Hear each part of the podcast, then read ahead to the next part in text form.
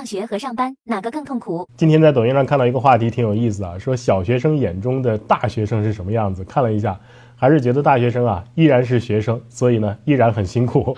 不知道小学生眼里的上班的大人是一个什么样的状态啊？到底是上学还是上班更痛苦呢？整体来看，我认为是上学更痛苦。当然，具体来说因人而异。想要搞清楚这个问题啊，我们不能把目光聚焦在上班还是上学，而是先放在痛苦这两个字上。人为什么会痛苦呢？通常我们可以把人的感受啊分为幸福、平淡、痛苦三个等级。在绝大多数的时空当中啊，人们都是一种相对平淡的状态，少数情况可以触发幸福和痛苦这两种相反的感受。而其中痛苦的来源呢，我觉得往往是这样几个：一、欲望强；二、压力大；三、难度高；四、不自由。那么。想要判断上学和上班哪个更痛苦，我们就可以从以上这四个方面来进行对比了。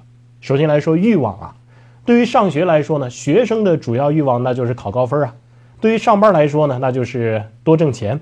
那么对于考试和挣钱，考试的目标呢，往往更加明确，因为每张卷子它都有一个满分啊，中考、高考的每一个档次也都有明确的分数线，而挣钱这件事儿啊是没有满分的。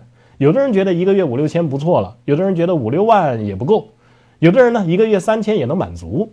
换个角度来说呢，挣钱的欲望啊，我们是可以主观调低的啊。虽然你挣不到更多的钱，但是只要你调低你挣钱的目标欲望，就不会感到非常痛苦。但是学生他考试分数的欲望是无法主观调低的，只要你是个学生，好像就必须要把考高分作为自身的一个目标。如果哪个学生主观的把自己的欲望调低啊，我只满足于考及格，那就会晋升到第二层，面临各种各样的压力。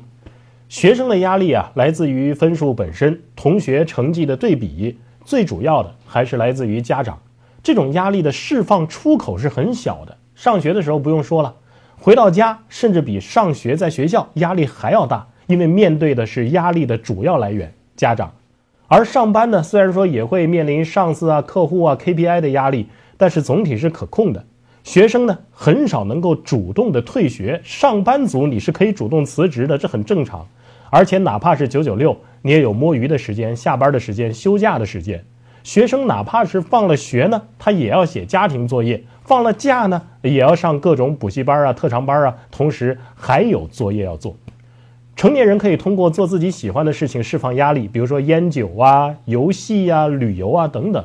但是学生释放压力的途径则是被各种条件所限制了。那么第三个维度，难度。学生啊，从开始上学到最终毕业，几乎每一天都面临的是要学习新的知识啊，同时复习和掌握已经学过的知识。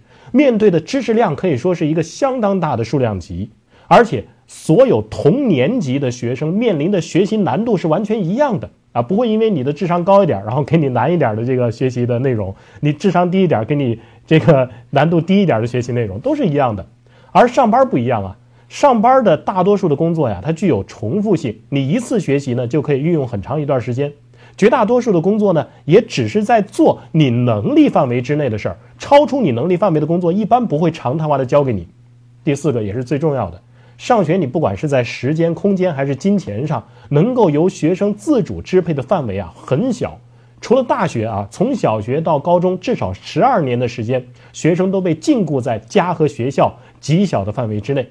甚至除了睡觉，大部分的时间就是被禁锢在课桌和家里的书桌啊。不管是主观意愿还是客观行动，基本上都是受老师和家长的支配。而上班呢，虽然说绝大多数的时间也是两点一线。啊，也有公司的规章制度啊，上司的管理呀，但是这种管理没有学校那么细致。其次，下班的时间你是可以自由支配的。最重要的是，成年人啊，他有在自己的能力范围之内做选择的权利。实在不行呢，你还可以回到源头嘛，降低你的欲望。最终呢，我们再讨论一下时间上的这个维度。整体来说呀，学生时代他的一天时间要比你工作时的一天时间要长一些。这个不是指上下学的时间比你上下班的时间要长。而是随着年龄的增长，一天的时间在人经历过的总时间当中的比例会越来越小，所以人们通常会觉得时间越过越快呢。所以，如果你上学或者是上班是痛苦的，那么学生的主观感受来讲的话，他痛苦的时间就更长。当然，以上所有的对比都是基于大多数的情况，我们不排除有些人啊，他的工作压力极大，或者是工作难度极高；有些学生呢，他的家庭环境非常的宽松自由，智商也超高，或者说有些学生啊，他已经破罐子破摔了啊，没人管了。那么有人会问，如果上学真的比上班痛苦的话，那么为什么那么多人都愿意回到学生时代呢？因为人是会美化回忆的，自动的抹去回忆当中痛苦的部分，保留幸福的部分。人们往往会想到回到学生时代的原因啊，是因为学生时代我们可以拥有青春，拥有友谊，拥有初恋的感觉，拥有无限美好未来的可能，而忽略了学习本身的痛苦、考试的痛苦、被老师父母管束支配的痛苦、暗无天日的初三、高三的痛苦。你觉得呢？